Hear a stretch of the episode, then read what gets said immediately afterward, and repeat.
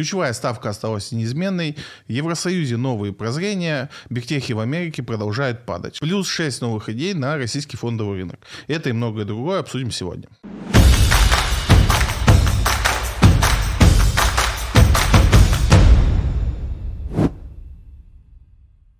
Банк России принял решение сохранить ключевую ставку на уровне 7,5% годовых. Часто стали спрашивать в Телеграме, вдруг неожиданно, почему мы следим за ключевой ставкой Центрального банка, почему это вообще важно для инвестора. Ну, для инвестора супер важная информация, это именно ключевая ставка и как она двигается, то есть растет, падает, там остается такой, как есть. Весь фондовый рынок, по сути, так или иначе завязан на ключевой ставке. Конечно, в первую очередь это интересует э, держателей облигаций, потому что облигации это первые, кто реагирует на эти события, потому что, условно говоря, у вас есть облигация, у нее есть определенная доходность, и она, как правило, чуть выше ключевой ставки. Если, допустим, ключевая ставка начинает резко расти, а облигация, она не меняет свой купонный доход, то есть у вас, вот вы как купили облигацию 5 лет назад, вот э, тогда было интересно, ставка, там, купон по облигации 5%, и вы вот тогда купили. А потом у нас хлоп, и ключевая ставка 14, и условный депозит в банке приносит в два раза больше, чем ваша классная облигация.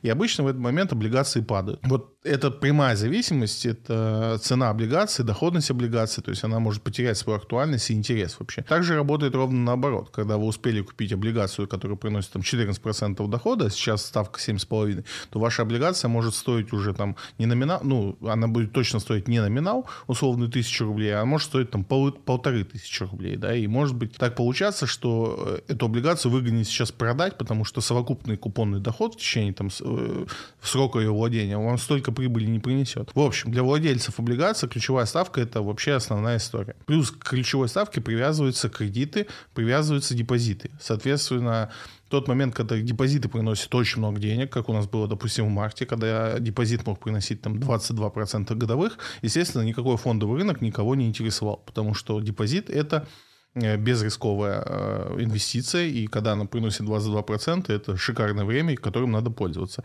И, естественно, в этот момент все бегут из инвестиций и вкладываются в депозиты. И обратная ситуация. Когда депозиты приносят там 3-4% годовых, то эта доходность никого не устраивает, все приходят на фондовый рынок для того, чтобы найти там хоть какую-то доходность. Дивиденды компании сильно зависят от ключевой ставки, потому что их сравнивают с доходностью в тех же депозитах. Дивиденды интересны э, инвесторам тогда, когда они превосходят происходит э, там, депозитные ставки. Если депозит приносит там, те же 10%, а дивиденды приносят 8%, ну, эти акции, которые столько дивидендов приносят, никому не интересны. Ипотечное кредитование четко зависит от э, ключевой ставки, а ипотечное кредитование – это рынок недвижимости. Рынок недвижимости напрямую связан э, с рынком э, инвестиций и так далее и тому подобное. То есть ключевая ставка, она влияет на все, ну, на весь фундаментальный фондовый рынок, том числе мы понимаем, в каком цикле фондового рынка мы находимся. Низкая ключевая ставка, как правило, говорит о том, что там инфляция под контролем. Высокая ключевая ставка, как правило, показывает, что инфляция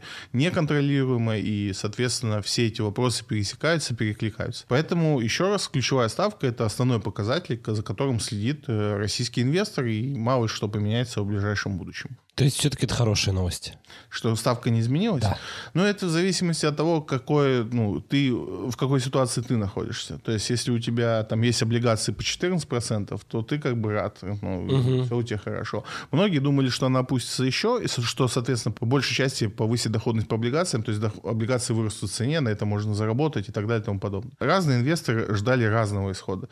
Это можно сказать, что точно неплохо. Единственное, что мы не понимаем, и, в принципе, мы в одном из подкастов говорили, что, скорее всего, ее оставят такую, как есть, потому что ее уменьшали, потому что у нас была дефляция, что тоже не всегда хорошая история. То есть нужна хоть какая-то но инфляция, не такая, как сейчас, да, у нас там годовая инфляция сейчас планируется на уровне 14%, а инфляция, к которой Центробанк стремится, это на уровне 4%. По сути, они вот э, понижением ключевой ставки они искали вот этот баланс, когда как бы инфляция ну, не будет расти, и в том угу. числе она в дефляцию не свалится. И откопали вот это. Да, и вроде как вот на 7,5 похоже, что это баланс, поэтому, наверное, в этом году уже изменения ключевой ставки не будет. Посмотрим, что будет в следующем году. Но так или иначе, Центробанк как, как продолжает стремиться к ставке в 4%. Соответственно, 7,5 ставка рефинансирования, она кажется ему сейчас оптимальной. Не думаю, что мы увидим там в ближайшие полгода сильную динамику изменения в ключевой ставке. Поэтому от этого можно можно в том числе строить свои какие-то инвестиционные стратегии. СПБ биржи впервые разблокируют часть замороженных бумаг клиентов. Речь идет о сумме порядка 300 миллионов долларов. А, это часть э, активов, которые СПБ биржа нашла способ э, вернуть э, российским инвесторам. Там порядка 600 бумаг всего в списке. Список есть опубликованный у меня в телеграм-канале, если кому-то очень интересно. Но вы в любом случае, когда этот механизм заработает, вы это увидите в своих портфелях, попали вы в это нет. Это не вся сумма заблокированных активов, это порядка 10% от всего того, что заблокировано, но все равно новость приятно. Плюс, э, что немаловажно, да, это пойдет не через вне биржу, как многие брокеры сейчас э, разблокировали а, активы, то есть это вне биржевые торговли. Здесь же будет именно депозитарная э, торговля, то есть у вас не будет такого огромного спреда, как вне биржевой, то есть вы можете достаточно адекватно продать свои активы. Новость хорошая, обещали старт 31 октября, на данный момент, вот на момент записи подкаста, этот отложили запуск, то есть там не со всеми успели договориться, не все успели посчитать, но вроде как э, проблем с этим нету, и все заработает. Единственное, что понадобилось э, СПБ бирже чуть больше времени. Очень хорошая новость. Э, ждем продолжения таких же новостей. Мосбиржа возобновила торги всеми биржевыми паевыми фондами. Тут речь о том, что часть биржевых э, фондов, э, ПИФов, была заблокирован, заблокирована в марте, и, соответственно, большую часть разблокировали уже сейчас. Опять же, очень хорошие новости. Мы потихонечку-потихонечку возвращаемся в прошлое русло. Все вроде как устаканивается, все налаживается, что, безусловно, хорошо. И, в принципе, даже то, что происходит на фондовом рынке, сейчас пока похоже на настоящий фондовый рынок. Дивиденды «Газпрома», дивиденды «Новотек», человека, вернули много денег э, в рынок, э, новые покупки, э, большинство любимых нами бумаг растет. Такое ощущение, что вот как будто бы ничего не происходило. Будем надеяться, что так это и останется в дальнейшем. Ну, когда ты говоришь про бумаги, которые там растут и так далее, ты подразумеваешь акции, ну, русские бумаги русских компаний? Российских. Российских да. Ну, компаний. Ну, конечно, там они растут по сравнению со своих низов, которые угу, там которые были упали. весной, летом, да, а не от тех цифр, которые были там в прошлом году. Брокеры потянулись за инвесторами. Участники российского рынка выходят на биржи Казахстана. Это мера, которую мы уже тоже как-то обсуждали на подкасте, как одну из возможностей того, как э, предоставить э, российским инвесторам вот э, все те любимые инструменты, к которым они привыкли и которые они используют. И один из таких вариантов, который мы обсуждали, это как раз был объединение с казахстанскими биржами, точнее, и, ну, юридическая регистрация там и построение никакого моста между Россией и Казахстаном по бирже. И, соответственно, по сути, это бы позволяло избегать вот всех этих блокировок, которые есть сейчас. Насколько это реалистичный сценарий, там еще три месяца назад было непонятно. Сейчас мы понимаем, что уже там тот же БКС говорит, что они там практически на грани завершения э, всех этих интеграций в ближайшее время э, покажут, как это может все работать. Еще несколько брокеров тоже сказали, что они рассматривают такие варианты. Пока не все заявляют открыто, что они там делают в этом направлении, но я думаю, что как только там тот же БКС покажет э, успешный кейс в этом направлении, направлении, то все быстренько это повторят. Здесь ничего такого сверхъестественного не происходит, и мы об этом уже говорили там э, в начале лета, да, что так или иначе брокеры будут искать возможности для того, чтобы вернуть пользователям привычные для них инструменты в приличном формате. То есть наш э, фондовый рынок, ну, точнее, наши биржи, наши брокеры предоставляли ну, э, крутейший сервис на уровне который в мире, в принципе, немногие могли себе позволить. Да, мы практически там уже были близки к тому, чтобы иметь возможность круглосуточной торговли, что сегодня ни одна биржа не предоставляет, кроме криптовалют, но это совсем другая история. Поэтому, конечно, наши брокеры очень большие молодцы, и я думаю, что даже в сложных ситуациях они смогут предоставить там всеми нами любимые штуки, к которым мы там уже успели привыкнуть там за 4-5 лет последних, когда брокерские приложения появились, наверное, в телефонах большинства граждан Российской Федерации. Ну, ну, как минимум, там 35 миллионов э, брокерских счетов у нас есть, и, соответственно, это там почти четверть населения нашей страны. Порог страхования вкладов хотят увеличить до 3 миллионов рублей. Тут речь о том, что у нас э, есть такая опция у государства, что те вклады, которые вы делаете в банк, э, страхуются. Сейчас страховая сумма, вы как гражданин можете использовать, это миллион четыреста, причем она не накопительная, то есть вы можете иметь по миллиону четыреста в разных банках свои счета, и все они будут застрахованы. Единственное условие, что тот банк, где вы открываете депозит, он должен быть участником системы страхования. Причем не обязательно депозит, это по совокупности вкладов считается это эта сумма, но вот она не превышает миллион четыреста. Соответственно, уже в марте были предложения такие, чтобы увеличить эту сумму там в два раза, и вот сейчас уже готов законопроект по этому поводу, уже внесен в Госдуму, он еще не рассматривается, но в принципе общее настроение по нему положительное. Система страхования вкладов к этому готова, они не видят э, каких-то проблем в том, чтобы принять эту сумму. В общем, скорее всего, эта сумма объявится, что, безусловно, хорошая новость для всех тех, кто этот инструмент использует. Система страхования вкладов у нас э, в России появилась э, достаточно недавно, и при этом одна из первых, кто вот, в принципе, в мире функционирует на таком достаточно хорошем уровне. Мы пережили много банкротств, много даже там значимых банкротств, и в целом система справилась, поэтому не вижу никаких проблем расширять эту сумму, и почему надо остановиться на 3 миллионах рублях, тоже непонятно. Э, можно и увеличивать дальше эту сумму. Группа «Самолет» запускает линейку инвестиционных фондов с минимальной гарантийной доходностью. В этой новости сложилось много всего того, что я люблю. Тут надо пояснить. Первое, я очень люблю э, всевозможные заигрывания фондового рынка и недвижимости. Почему? Объясню. Если мы возьмем всю доходность по всем видам активов, которые у нас на фондовом рынке представлены, то э, в итоге в усредненном варианте побеждает э, индексный подход. То есть это когда вы покупаете индексы. Но это не лидер. Есть типы активов, которые индекс побеждают. И это REIT. REIT это, собственно, фонды на недвижимость. Они существуют только в Америке, и там существует специфическое законодательство для этих фондов. В чем там и суть? Эти фонды, э, они на деньги инвесторов покупают недвижимость и управляют ей. Ну, в основном. Они бывают самые экзотические.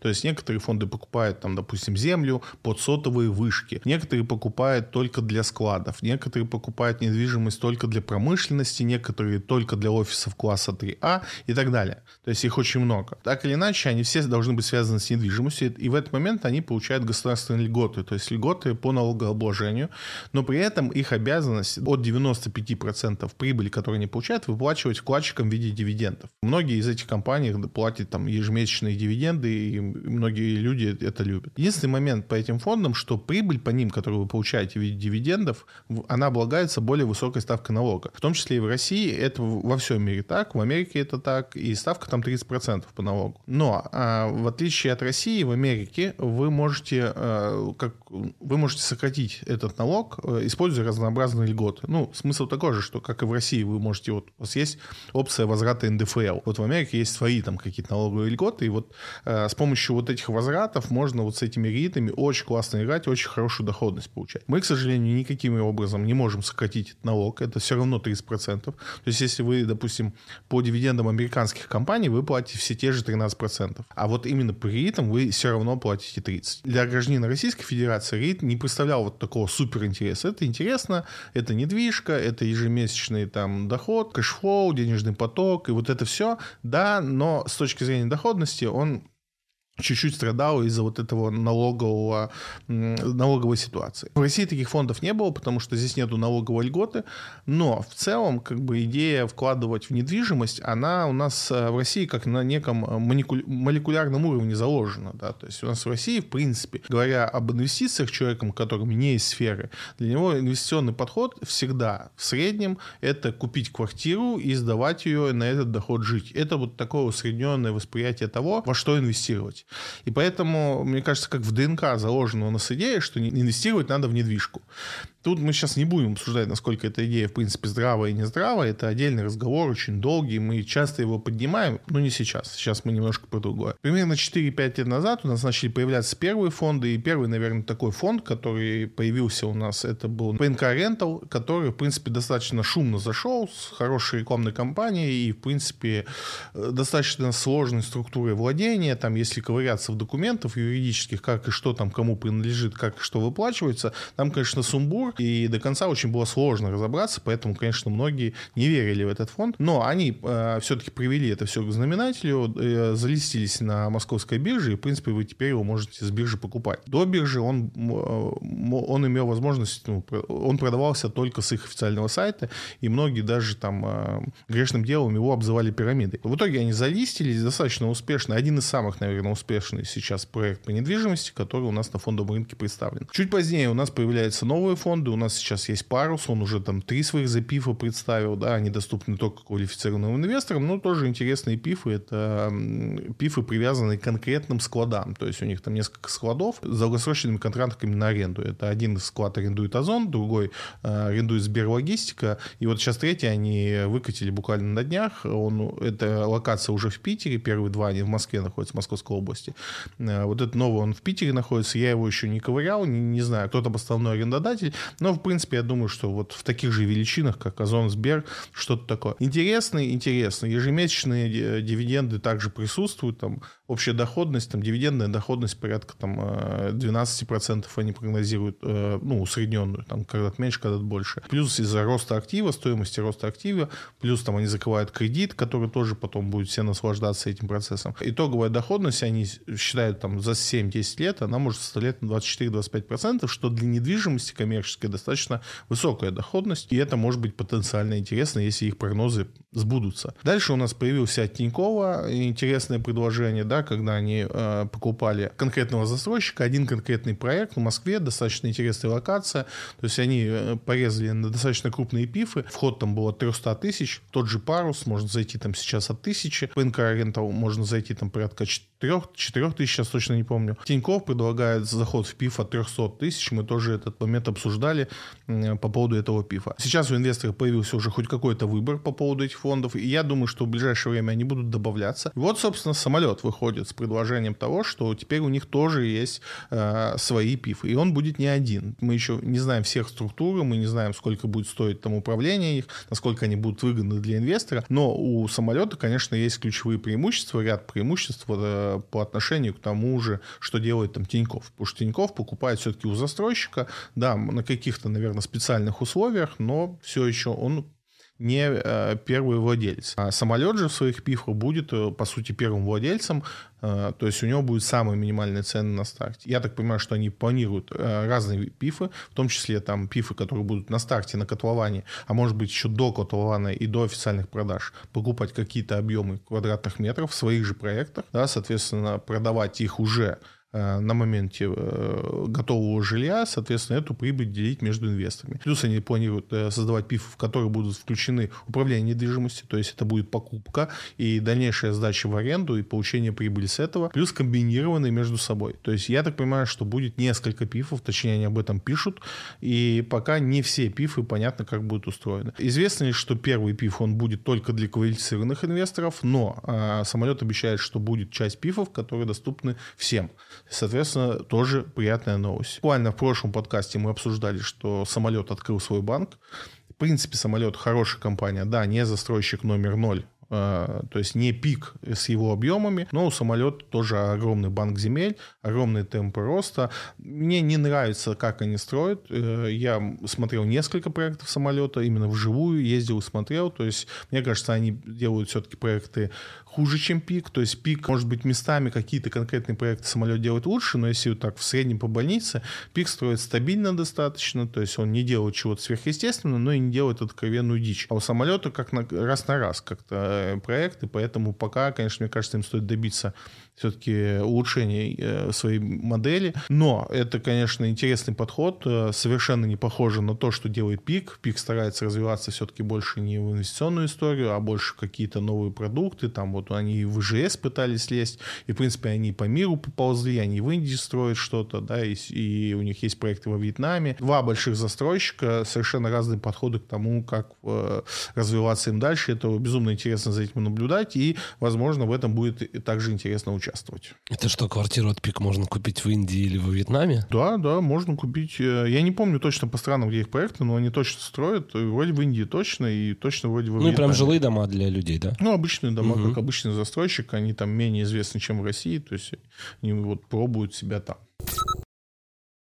АФК-система стала претендентом на российские активы IKEA. А точнее не АФК-система, а Сегежа конкретно э, рассматривается сейчас как э, перспективным покупателем тех заводов Икея, которые остались в России. Если напомню краткую историю, что Икея, когда объявила о своем уходе, они первично было очень много э, информация о том, что кто же купит заводы, которые остаются. Как раз многие склонялись к тому, что было бы классная идея, если бы Сегежа купила эти заводы, потому что Сегежа, собственно, обладает самым большим банком дерева и деревообработки, переработки и всего вот это, и им как бы вроде в кассу. АФК любит такие штуки, такие коллаборации и с удовольствием в них играет. Но э, на тот момент э, такой информации не прошло, то есть это было на уровне слухов. Икея даже сказал, что он не продает свои заводы. Сейчас э, как бы ситуация повторяется, и даже там э, телеграм-каналы опубликовали фотографии с э, заводов, где некие люди в желтых жилетах и касках ходят по заводу и присматривают. По фотографиям сложно сказать, что это ребята из Сигежи, но вроде как э, все ссылаются именно на них, и что именно Сигежи становится претендентом номер один. Акции на, этом, э, на этой новости сильно выросли, не только Сигежи, но и ФК-системы. Опять же, ну, не разделяя такого оптимизма э, среди инвесторов, да, заводы классные, будет классно, если Сигежи их купит, но, а, конечно, эти там несколько заводов не дадут э, какого-то значительного прироста в капитале той же Сигежи, и, ну, а уж тем более ФК-системы.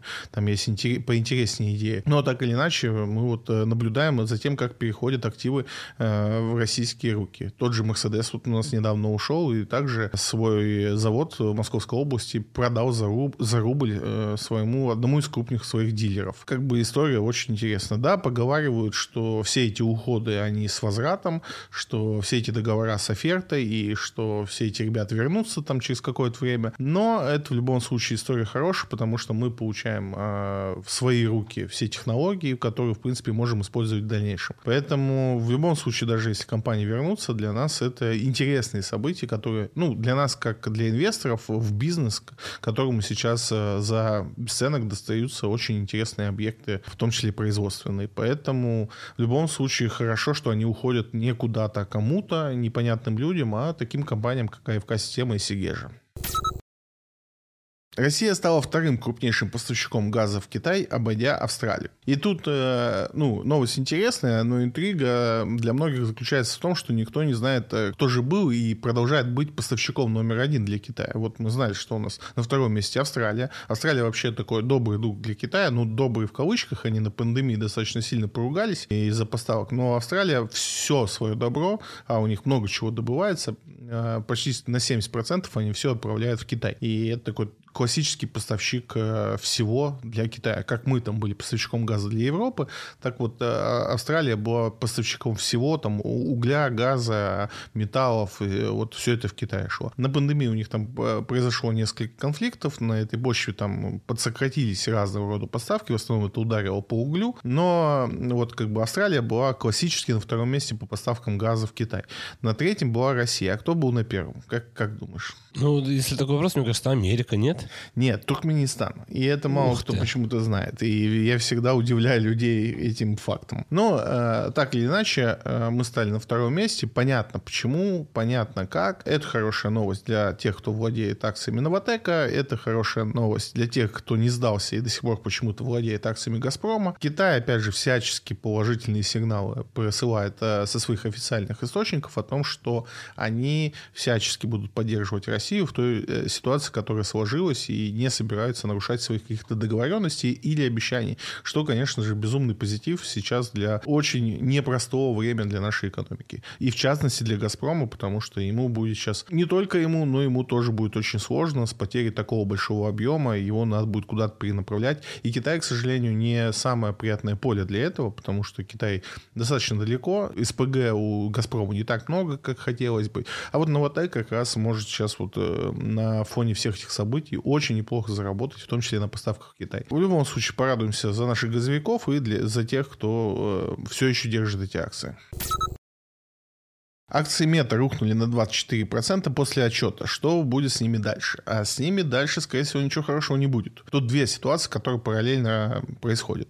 Первая ситуация – это повышение ставки, что всегда плохо для таких компаний, как Мета, ну или вообще того, что мы называем бигтех. То есть компании, которые работают с небольшой маржинальностью, но из-за объемов э, они ну, зарабатывают, в общем, очень большие деньги. И Мета одна из них. И это первая история. А вторая история – то, что Facebook, как Facebook, он все меньше кому-то нужен. И эта история не сегодняшнего дня. Обычно Facebook из этой ситуации выкручивался следующим образом. Он просто покупал те успешные проекты, которые происходят. Первый он купил WhatsApp, потом он купил Instagram, и это был один из способов его не терять хватку, потому что многие до сих пор думают, что Facebook супер успешная социальная сеть, и все там у нее прекрасно. Но это не так. Facebook уже давно не растет теми темпами, которые от него хотят, и вся его мощь, вся его сила, она была построена именно на том, что они купили удачненько там WhatsApp и Instagram. Пришел у нас китайский TikTok, и по факту ну, Facebook не мог его купить, потому что там не было даже э, мысли о том, чтобы его кто-то продавал, и Facebook потерял и растерял все. У него с видео вообще не получалось, они пробовали конкурировать с YouTube, пробовали свои форматы с видео внутри Facebook, это все ничего не работало. И в итоге, э, когда появился TikTok и начал просто выедать всю аудиторию э, в интернете и переманивать к себе, и по сути стал таким убийцей для Facebook.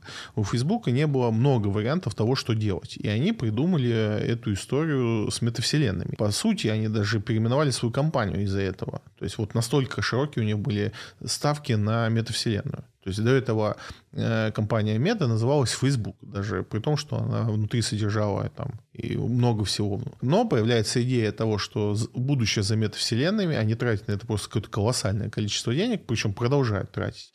Ничего из этого интересного не выходит. Как показывает сегодняшний день, э, история с метавселенными, э, ну, может быть, не полностью провальная, но никем не понята. У меня есть несколько эфиров по метавселенным в Телеграме, мы много об этом говорили, и Коротко, там ситуация в том, что есть определенные ветки развития интернета. То есть у нас был до 2000 года у нас был интернет построен на том, чтобы для того, чтобы вам о себе заявить, вам надо было иметь определенные навыки программирования, вы должны были себе сайт создать, создать и так далее. Это называлось вот типа интернетом. И потом у нас некая новая веха, это интернет 2.0, интернет, когда вот мы все взаимодействуем, мы обмениваемся контентом. Во многом этому благодарен там, появление айфонов и то, что происходило дальше, да, то, что контент можно было вот создавать э, с ладони.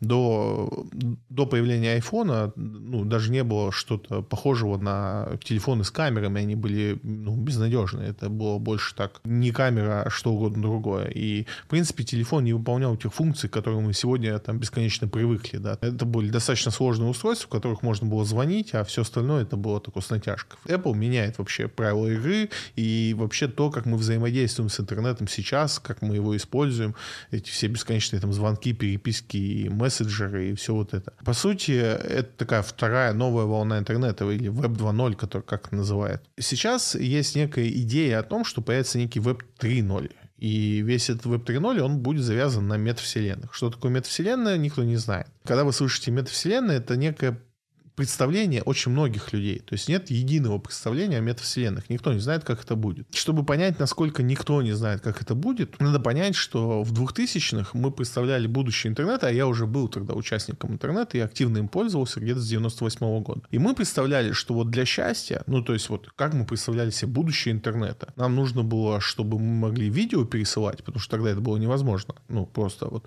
мы мечтали о том, чтобы у тебя был почтовый ящик, в котором ты мог прицепить большой видео файл. Тогда это было что-то сверхъестественно. А еще, э, что будет библиотека с книгами, да, что ты можешь не в библиотеку ходить, а вот здесь зайти в интернете, прямо и книжку открыть любую. Вот такие были у нас представления. И то, каким стал интернет, мы, ну, на тот момент никто не мог себе представить. Интернет развивался там по своим правилам, не то, как его там футурологи представляли. И вот сейчас как бы ситуация такая, что ну, надо представить, как интернет будет развиваться дальше, чтобы заработать э, новые миллионы, потому что, ну, как бы ты не станешь лидером, если ты не предскажешь будущее. И Facebook и Мета, компания Мета с Цукенбергом, они ставят огромную ставку на то, что интернет будет развиваться в направлении метавселенных или виртуальной реальности, потому что метавселенная это совсем что-то оторванное от реальности. Вот сколько людей, столько и представлений о том, что такое метавселенная и как там что будет.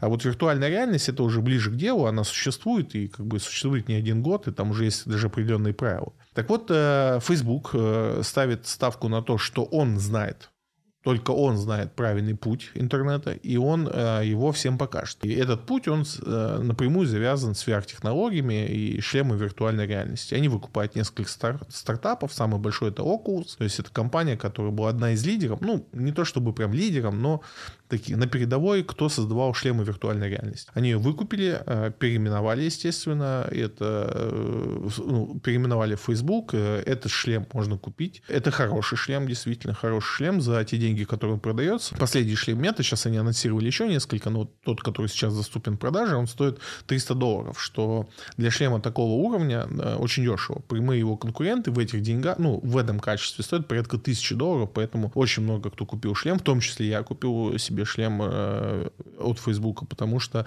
соотношение цены и качества не колоссальное. И Facebook уже много раз говорил, что они продают его в минус именно для того, чтобы, как в свое время там iPhone подсадил э, всех на свое устройство и дальше начал диктовать правила того, как, что сейчас происходит, да, там. Facebook попытался повторить этот путь, то есть он попытался раздать все, ну, условно раздать э, хорошие шлемы всем, и потом через эти шлемы, так как это будет основная аудитория, уже влиять на то, каким будет интернет. Все это не получилось. Да, шлемы раздали, да, это самый популярный шлем сейчас для игры виртуальные игры или, в принципе, для какого-то VR-присутствия вашего. Это самый популярный шлем. Да, он классный, он действительно хороший на уровне ну, хорошести из того, что мы имеем. То есть, если мы сравним все шлемы, которые сейчас существуют, шлем от Facebook до сих пор очень супер классным, да, там, ну, самые простые вещи. То есть большинство шлемов, там Valve это один из э, крупных дистрибьюторов игр и, в принципе, там разработчики. И они представили свой шлем. Очень крутой, очень классный, там 2000 долларов стоит, но вы не можете играть с ним э, без компьютера. Вам нужен провод питания постоянно. То есть вы стоите в шлеме, к вам идут там несколько проводов. Ну, это какая-то такая история. Там, э, шлем от Facebook вы можете взять с собой в лес или в горы и там играть где-то на полянке. То есть он может работать без подключения к интернету, без проводов, без всего этого, да. Там есть свои ограничения из-за этого, но сам факт того, что вы можете играть без провода и еще там э, почти там 8 раз дешевле, чем э, другие шлемы. В общем, он классный, он прекрасный, но сама по себе история с виртуальной реальностью, она никогда не была супер привлекательной. Там есть очень много ограничений и очень много ну, сложностей, которые пока переступить не получается. Находиться в шлеме виртуальной реальности, то, как этот Цукенберг себе представлял, когда презентовал мету, то есть, что люди будут одевать шлемы, заходить на свой какой-то виртуальный рабочий стол, виртуальный виртуальные встречи и так далее, там, проводить много времени. Но у нас, э, если кто-то попробует это в реальности сделать, да, там, ну, эргономическое рабочее место сделать э, сегодня, это там задача номер один. Очень много после пандемии людей, люди, которые перешли вот э, на работу дома, сейчас этому очень много уделяется внимания. И, в принципе, э, сегодня хорошо подготовленное рабочее, хорошо подготовленное рабочее место, оно позволяет вам спокойно работать 10, там, 10 часов и не, не испытывать усталости. Но если мы возьмем шлемы виртуальной реальности, то после часа-двух нахождения в шлеме ни один нормальный человек не сможет продолжать это. Это физически тяжело. То есть на вас висит достаточно тяжелая махина, которая, в принципе, вас ограничивает э, в обзоре, к которому вы привыкли. Вы не видите окружающего. Там очень много проблем. То есть в итоге та идея, которую Цукерберг нес, то есть как он себе это представлял, не работает сегодня от слова совсем. Да, они оправдываются тем, что подождите чуть, э, шлемы изменятся, они станут такого же размера, как ваши очки, вы не будете их ощущать и так далее и тому подобное. Это классная идея, но пока эту технологию никто не опробовал, чтобы она была легко носима, а я напомню, что многие пытались так сделать. У нас были Google Glass, которые были классные, и они работали как заявлено, но нафиг никому не нужны были. У нас Apple уже года 4 не может представить свои очки виртуальной реальности или добавленной реальности. В последнем релизе они вроде так обещают их сделать. То есть эти все разработки, они пока не особо ну, зашли в людей. То есть, да, они применяются, да, есть много сфер, где это работает. У нас вообще VR пришел там чуть ли не от пилотов э, самолетов э, военных, да, потому что им как раз вот э, они в шлеме летают постоянно, то есть у, и, у них эта технология достаточно часто применяется. В медицине еще много где применяются эти технологии. Но вот э, на бытовом уровне просто, ну, надеть на себя шлем и наслаждаться жизнью пока не получается. Получится у меня по этому поводу огромные сомнения, потому что По сути, если вы хотите наблюдать за развитием VR-технологий, вам надо наблюдать за тем, что происходит в армии, потому что у них самые передовые технологии по этому поводу. На сегодняшний день нету таких шлемов или очков, которые бы позволяли достаточно комфортно проводить в них время больше там, пяти часов. Это все очень тяжело. Поэтому вот, э, наверное, в будущем это возможно. Может быть, уже в следующем году Apple покажет что-то, что сведет всех с ума. Но на данный момент все это достаточно грустное зрелище, и Facebook потратил просто огромные деньги, Цукерберг потратил просто сумасшедшие деньги. И инвесторам это не нравится. И при всем этом они теряют э, доходы от основ, основной своей деятельности. С чего я начал, да, что Facebook уже далеко не тот, то есть как компания, как компания, которая генерирует прибыль, они уже теряют, да, то есть э, тот же TikTok их обходит по всем фронтам, и у них нет никакого ответа на это. Есть такая социальная сеть достаточно популярная в России, мы о ней мало что знаем, называется Snapchat, в Америке очень популярная. И вот э, Фейсбуку удалось Snapchat победить, да, то есть они воровали все у Snapchat, тот же Stories в Инстаграме, который вы знаете, это, это штука сворованная со Snapchat полностью. Им удалось Snapchat победить. Да, они там не победили полностью, но они полноценно с ним конкурировали. TikTok же им не, не удалось победить, и пока, я так понимаю, у них планов нету этих, а он их убивает. По сути, мы видим снижение ну, такой динамики прибыли. Они не минусовые, да, они зарабатывают, но не в такой динамике, как всем бы хотелось. И огромные траты на метавселенную, которые никто не понимает. Ни инвесторы, ни пользователи. И даже есть э, письма, которые там сливают в сеть, где технические директоры там этих всех метавселенных пишут работникам, что и где обязывают их хотя бы на один час в день заходить входить в те метавселенные, которые они создают. Но это уже такой знак того, что все идет совсем не туда. Вот такая ситуация вокруг Facebook сложилась, и она уникальна для Facebook, но в принципе со второй стороны у нас еще ключевая ставка растет. Инфляция сумасшедшая в Америке, там ничего хорошего. Доллар дорожает ко всем валютам в мире, то есть те доходы от это до 30-40% дохода, которые Facebook получает, он получает с остального мира. И с тем, что доллар дорогой, они получают этих доходов меньше. То есть сейчас все против Facebook, все все против Бихтеха, но я думаю, что Facebook из этой гонки выйдет самым побитым и самым пострадавшим. В любом случае, если вы держите деньги в NASDAQ, удачи вам и здоровья, потому что вас ждут тяжелые времена. Из последних отчетов только Apple показал что-то достойное и, в принципе, держит свою, ну, как бы устойчиво на рынке. Все остальные техи летят с сумасшедшей скоростью, потому что там, ну, все грустно. В общем, крепости вам и смелости, ну, а мы к следующей новости. Глава Еврокомиссии признала, что цель Евросоюза – конфисковать российские активы. Собственно, опять же, э, ванговали мы эту историю, просто вопрос был официального признания. То есть много раз мы говорили о том, что все эти заморозки, все эти истории с тем, что мы что-то забираем в управление, это надо здесь санкции, здесь еще что-то, для меня это не было каким-то секретом или каким-то другим объяснением, я четко понимал, что они хотят все это забрать. И, в принципе, мы об этом рассуждали, но все скептики всегда мне говорили, ну, слушай, come on, ну так не может быть, Евросоюз, он всегда гордился своим э, правом собственности, что они вот такие молодцы, и этим они стали известны и богаты и прекрасны. Но в итоге мы видим официальное признание того, о чем мы говорили. То есть, по сути, они открыто, не по сути, а по факту, они открыто сказали, сказали, что то, что они не забрали сейчас российские активы э, себе, просто не отобрали, просто потому, что у них нету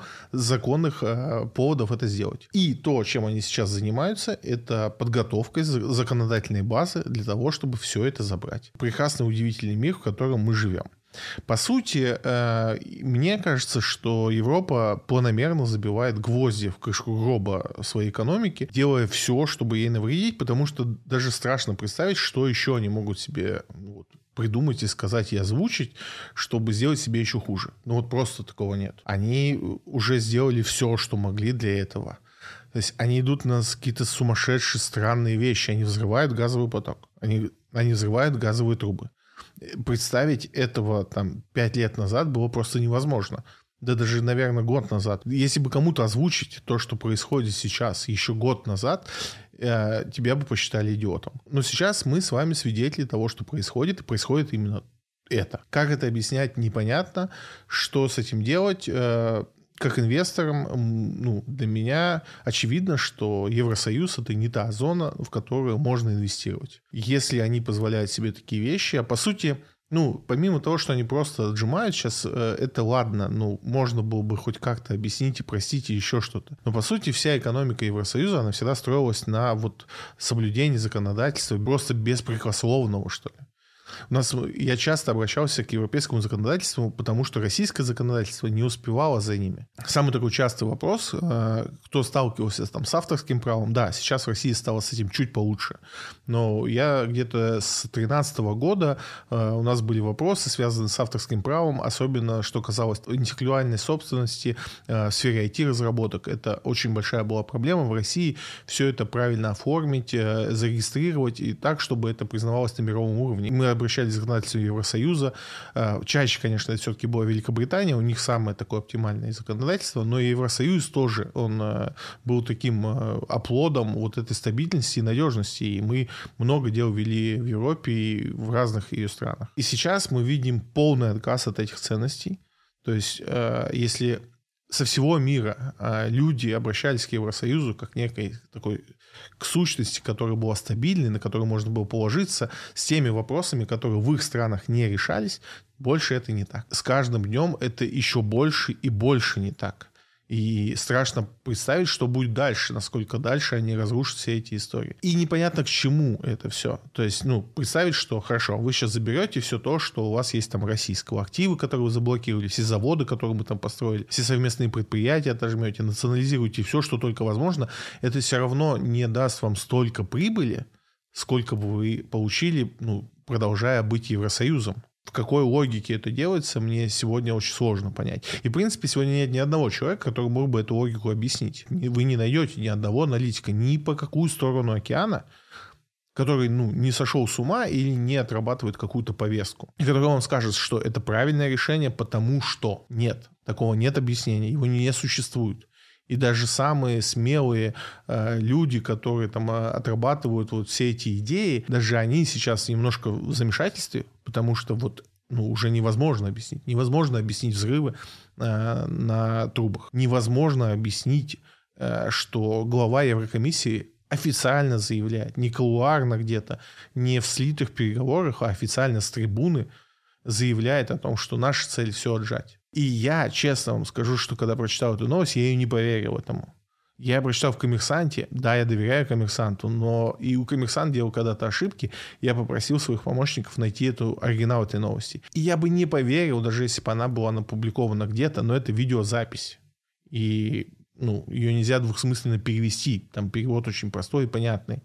Все очень четко и понятно. И я вам клянусь, я бы не поверил, если бы прочитал это просто где-то новостью и не нашел бы пруф, я бы никогда не поверил, что это произошло. Но это произошло. Произошло это достаточно тихо. Наши СМИ не сильно понесли это, хотя мне кажется, что это, собственно, вот э, конец всему хорошему для Европы. Но имеем то, что имеем. Теперь мы понимаем, что, ну, инвестировать э, в, в европейские компании не имеет никакого смысла, потому что, ну, во-первых, там нету будущего, это раз, во-вторых, нам точно не дадут в них инвестировать, а если даже дадут, то потом все это заберут, поэтому для нас, как для инвесторов, европейский рынок закрыт. Даже если вы инвестировали раньше в какие-то компании, там есть много прекрасных компаний, тот же Total, э, SML, ну, их много, я замучусь перечислять, то теперь все и как бы надежда на то, что когда-то инвесторы э, поменяют свое настроение вот э, к этой ситуации, трудно представимы. Но посмотрим. Э, мы живем в интересное время, поэтому предлагаю наслаждаться тем, что происходит. Прям не Евросоюз, а ОПГ какой-то. Да это даже хуже.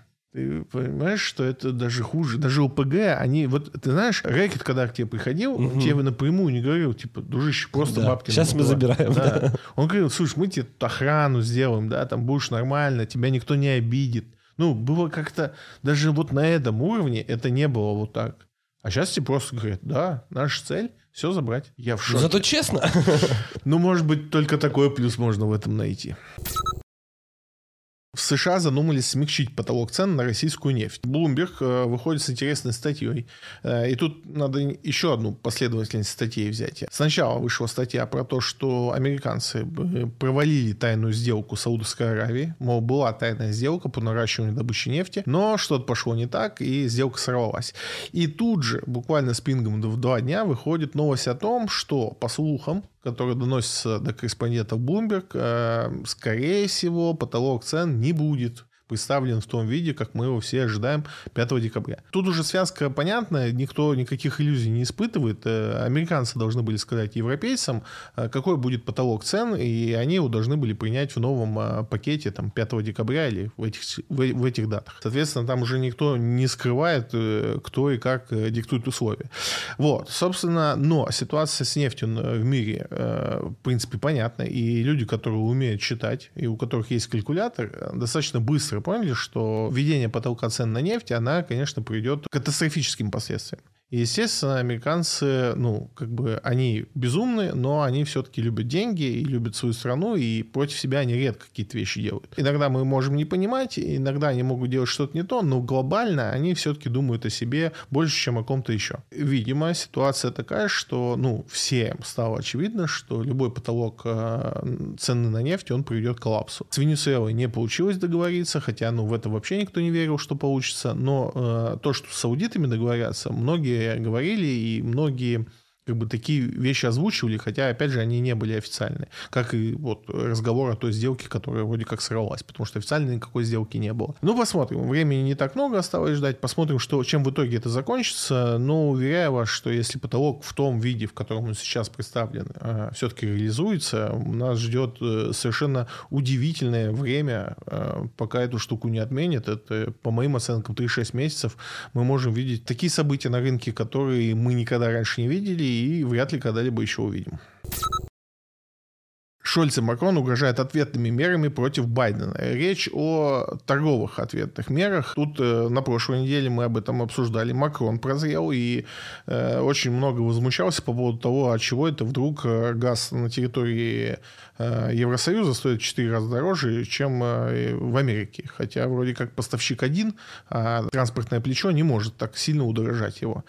Э, все вроде как похихикали над Макроном, понимая, что ну, это такой возглас никуда. Всем понятно, почему газ столько стоит. И не просто так. Америка уже 5 заводов новых по сжижению газа построила, и еще 5 планирует построить. Как бы это же надо все отбивать как-то. А планы у них отбивать эти заводы за год. Хотя обычно они отбиваются за 15 лет. Новость сегодняшняя, то есть политика пишет, что и Шольц тоже прозрел. И теперь они вместе с Макроном очень много возмущаются. Их основного возмущения стала, конечно, история с электрокарами. Там ситуация такая, что американцы объявили, что вот они нащупали там тонкую грань, как победить инфляцию. Это, конечно, смешно звучит, но так они это озвучили. И говорят, что одним из ключевых инструментов для победы с инфляцией будет э, поддержка производителей электрокаров на территории Америки. Самый большой производитель – это компания Tesla. И опять же, это не теория заговоров, а мы знаем, откуда деньги у Маска, кто финансирует открытие заводов и кто там вообще в основных э, бенефициаров компании Tesla. Там сплошь и рядом очень знакомые всем фамилии по большой политике. Так вот, э, сейчас озвучивается, что поддержка электромобилей будет осуществляться очень сильно, и, соответственно, одним из направлений это будет поджатие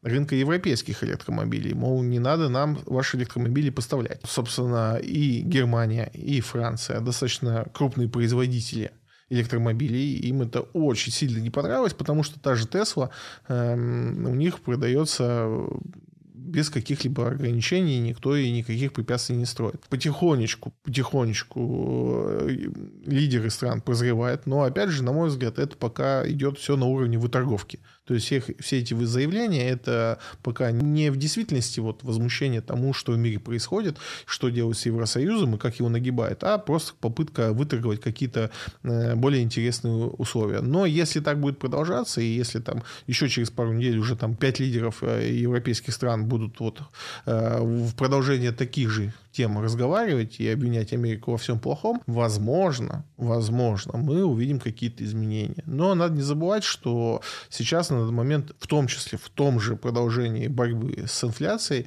Америка устраивает суперинтересные условия для перевода производственных мощностей из Европы, то есть под любым соусом, под любыми предлогами, то есть любые обещания, газ за копейки, э, дотации, субсидии, э, скощухи по налогам и так далее. И, конечно, я думаю, это потихонечку подбешивает всех на территории Европы, но пока об этом говорят э, тихо и пока только Шольц и Макрон. Посмотрим, что будет дальше.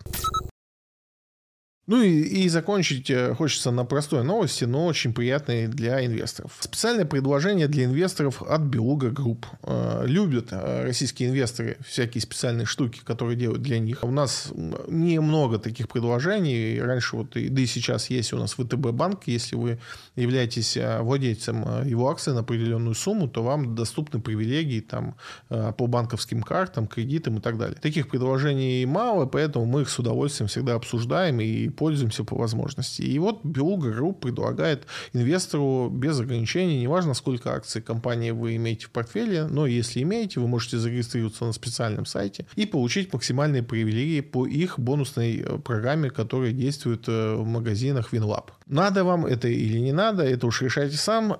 Это уж решайте сами, но ссылочку в телеграм-канале я оставил для тех, кому нужно. Так, мне очень нужно, надо срочно приобретать свой рюкзачок инвестора. Да, недорого стоит. Окей. И это все новости на сегодня. Осталось обсудить идеи, которые появились на фондовый рынок России. Их сегодня целых шесть. Ингострах инвестиций предлагает купить Сбер и заработать почти 60% за год. Обоснование идеи ну, относительно странная, потому что основная идея заключается в том, что вроде как Сбербанк упал сильнее рынка. Это странное обоснование. Э, но, с другой стороны, в дальнейшем, если мы прочитаем всю идею целиком, то как бы все-таки там фокус смещается на то, что Сбербанк – это ключевой банк Российской Федерации, и если что-то Сбербанк случится, то, наверное, уже ну, там, живых не останется никого. Поэтому, в принципе, в этом направлении мысли я с Ингострах инвестициями согласен. Сбербанк э, – сильный, крупный банк, и, в принципе, Греф – сильный управленец. Он уже это много раз доказал, никогда не обманывал никого, ни инвесторов, ни клиентов. Да, не без проблем, да, Сбербанк не идеален, но э, Сбербанк до Грефа и Сбербанк с Грефом это совершенно два разных Сбербанка, и сейчас уже никто не шутит по поводу очередей там э, и, и всего остального. Это действительно шикарный бизнес, который действительно имеет кучу привилегий от государства, имеет ну, такое значимое имя в нашей стране, и предположить, что дела у него будут э, плохие, сложно. Значит ли это, что он сможет принести своим инвесторам 60% в год? Ну, не знаю. Мне кажется, что все еще геополитическая ситуация в стране у нас не, не очевидна. То есть мы не понимаем, э, когда какие процессы закончатся, как быстро и чем. И вот э, прогнозировать сейчас годовую э, ну, годовой рост для банка, а банк это самая, наверное, чувствительная организация в данной ситуации, то есть Сбербанк, э, он же под санкциями, он не имеет никакого иностранного там э, притока денег. Да и даже когда он не был под санкциями, это составляло там доли в его капитале, и опять же это было ну, заточено на переводы там российских граждан и так далее. Ну, там было пару представительств, ну, вроде того, что есть там в Чехии. В Чехии есть Сбербанк, да, сейчас уже нет, но был. Такие представительства были. Но это была очень маленькая доля. То есть все равно основную прибыль он э, получал на территории России. Но сейчас, я говорю, что геополитика так складывается, что очень сложно. Мы не можем ее игнорировать. То есть мы не можем говорить, что так, мы не смотрим на то, что происходит в мире, то, что происходит в нашей стране. Мы вот отвлечемся и посчитаем капиталы. Да, это классная идея, но так делать нельзя. А геополитику очень сложно предположить. Она напрямую будет влиять на цены акций Сбербанка. Поэтому, ну, вот такая идея есть. Э, не добавить, не прибавить. У меня есть Сберпортфель, я его не набираю сейчас, но как бы и продавать тоже смысла не вижу, потому что, да, уверен, что через 5 лет а, на Сбербанке уже никак не будет отображаться те события, которые происходят сегодня. Открытие предлагает купить Новатэк и заработать 18%. По Новатэку много идей, мы периодически о нем вспоминаем и говорим. Тут идея, опять же, слабо обоснована, вроде как по одному, ну, самому крупному проекту Новатэковскому, Арктик СПГ, а, вроде как они объявили, что все запчасти есть, все идет по плану и так далее. Но это новость не новая, об этом уже говорили и это уже подтверждали, поэтому, как по мне, ну, как бы обоснование немножко запоздало, при этом они предлагают заработать 18% в год на Новатэке. Ну, come on если как бы Новотек просто не сломается, даже неважно, сможет он развить новый проект или нет, он должен принести прибыль сильно больше, потому что, да, цены на газ уже снижаются, и уже мы видим, там даже 300 проскакивают цифры, но это все равно больше в два раза, чем в прошлом году. Поэтому, ну, как бы предполагать, что Новотек будет, не сможет заработать 18%, и при этом давать ему вот этот прирост на том, что они все еще могут Arctic SPG сделать, хотя это и будет не в следующем году, очень странный какой-то прогноз. Но вот такая идея есть. Китфинанс предлагает купить МТС и заработать 11%. Очень понравилось обоснование идеи. Оно нетипичное, и я с ним согласен, что бывает редко, особенно по тем идеям, которые дает Китфинанс. Мне не всегда нравится обоснование. Но вот 11% для МТС, как по мне, маловато. Ну ладно, в чем идея? Китфинанс говорит, что АФК-система сейчас э, становится просто каким-то пылесосом по покупке всех активов иностранных компаний. Ну, я такого не заметил, потому что по факту АФК-система ничего не купила из убегающих из России. И вот э, мы сегодня как раз обсуждали сделку по заводам Икея. Это будет первый такой актив. И ну, сказать, что они как пылесос все выкачивают, ну, как бы не совсем так. Но при этом э, Гидфинанс говорит, что так как АФК-система продолжает набирать пакет э, бизнесов, то есть продолжает покупать бизнес, это правда абсолютно, им нужны будут деньги. А классическим поставщиком денег для АФК-системы э, как раз служит МТС. И идея э, в том, что ну, МТС будет платить дивиденды, будет платить не маленькие, даже в ущерб себе, потому что материнской компании, которая является АФК-система, очень нужны деньги на покупки новых бизнесов. И вот обоснование идеи мне очень нравится не нравится ну, все остальное. Хотя, согласен, но почему 11% тоже не, непонятно, как, как такое просто. Если МТС объявит хорошие дивиденды, я уверен, что рост будет там больше, чем на 30%. Даже если намек на это пойдет, МТС пойдет в рост. Почему только 11%? Не представляю. До всех событий МТС был квазиоблигации, которая не особо-то росла, она там колебалась в течение года, там была какая-то волатильность, но стабильно платила там 12, 13, 14% дивидендами, и, собственно, вот была такой компания. Не думаю, что сейчас там, даже если они объявят дивиденды там 10, 8, 10 процентов, э, рост будет не на эту сумму, а сильно больше.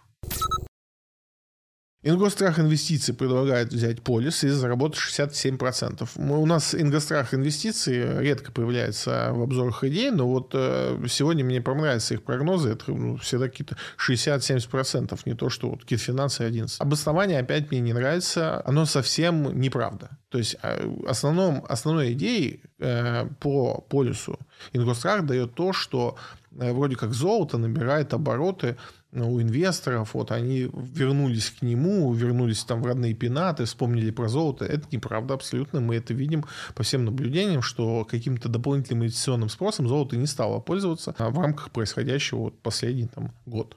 Ничего золотом сверхъестественного не происходит. Э, стандартная э, волатильность. Даже идея о том, что, знаете, э, мы много раз, опять же, на полюс у нас была идея, они были в основном в том, что много раз у нас были идеи на поле золота, и все они были в основном на том, что вот поле золота уже схватил все возможные санкции, все возможные проблемы, и вроде как он сейчас на самом дне, ну куда ему, если не вверх, да? И это было ну, слабое обоснование, но оно было логичным хотя бы. А вот ну, сказать, что золото набирает популярность у инвесторов, ну это, как по мне, глупость, потому что если мы посмотрим на графики, это совершенно не так. И откуда э, инвесторы из Ингустраха берут это обоснование, для меня, конечно, полная загадка. Но при этом они говорят, что это будет так, так, и можно заработать на этом 67%. Ну а что с этим делать, уже вам решать. Россельхозбанк инвестиции, кто не знал, и такое есть, и достаточно популярно, потому что туда перешли активы заблокированных брокеров. Так вот, э, они не часто нас радуют прогнозами, но вот выдали прогноз по мать и дитя и прогнозируют 20% в год. Мать и дитя мне очень нравится как компания, мне нравится как идея, но обоснование, опять же, ну, такое. Во-первых, мать и дитя уже много от, отработала от своих низов. Да? То есть за последний месяц они выросли почти на 30%, и это там части связано с тем, что они поменяли локацию своего центрального офиса. То есть это был э, классическая ГДР, которая зарегистрирована не в России. И вот они поменяли э, регистрацию, там еще не все закончено с документами, но суть такая, что как бы, инвесторы уже понимают, куда они идут. И на этом все, весь рост по ним был, потому что бумага действительно хорошая. Это топ-3 медицинских центров в России сейчас, и в том числе в Москве. При этом начинали они э, с того, что обслуживали только роды, и все вокруг этого, там, дородовые, послеродовые, роды сами, и вот это все на самом высшем уровне, да, на пандемии они переквалифицировались, ну, они и до этого уже начали делать э, такие полноценные центры, похожие на МИДСИ, МС, вот эти все, к которым мы привыкли в Москве, но вот пандемия такая способствовала всему этому, они резко ускорились в этом направлении, и сейчас, ну, по праву, топ-3 э, частные клиники в Москве, нисколько нисколько не страдает качество, прекрасная компания. 20% рост, как по мне, мало. А, компания действительно хорошая, платит хорошие, достойные дивиденды, по крайней мере, до вот всех этих событий. Потом у них были сложности с оплатами. Поэтому для, думаю, что если верить в то, что э, мать и дитя это хорошая идея, то я думаю, мы можем получить рост выше 20% в этом году. И это все, что хотел сегодня обсудить. Я отвечу на один из ваших вопросов, которые вы задавали. Вы не думаете, что сейчас самое плохое время для того, чтобы давать в долг облигации краундлендинг? Да, я согласен с этой идеей, что сейчас не подходящее время для того, чтобы давать в долг, потому что Первое, если мы говорим про облигации, то, конечно, у нас ждет нас еще понижение ключевой ставки, оно э, ожидаемо. В, в этот момент, э, ну, как бы вроде как э, хорошо давать в долг. Но ситуация такая, что мы сейчас находимся на каких-то минимальных показаниях ставках, то есть эти ставки для нас иррациональны, и скорее мы ждем, что в следующем году они начнут повышаться, и тогда те долги, которые мы купили, они будут не очень хорошо себя выглядеть. И облигации сейчас по-хорошему должны покупаться только только с тем сроком экспирации, который, ну, с погашением каким-то коротким, там, год-полтора, ну, максимум два, потому что вы будете не дозаработаете в этот момент.